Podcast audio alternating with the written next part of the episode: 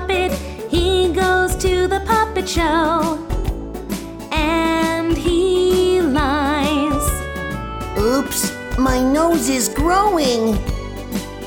He goes to playland. And he plays and plays. Oh no, I have donkey ears.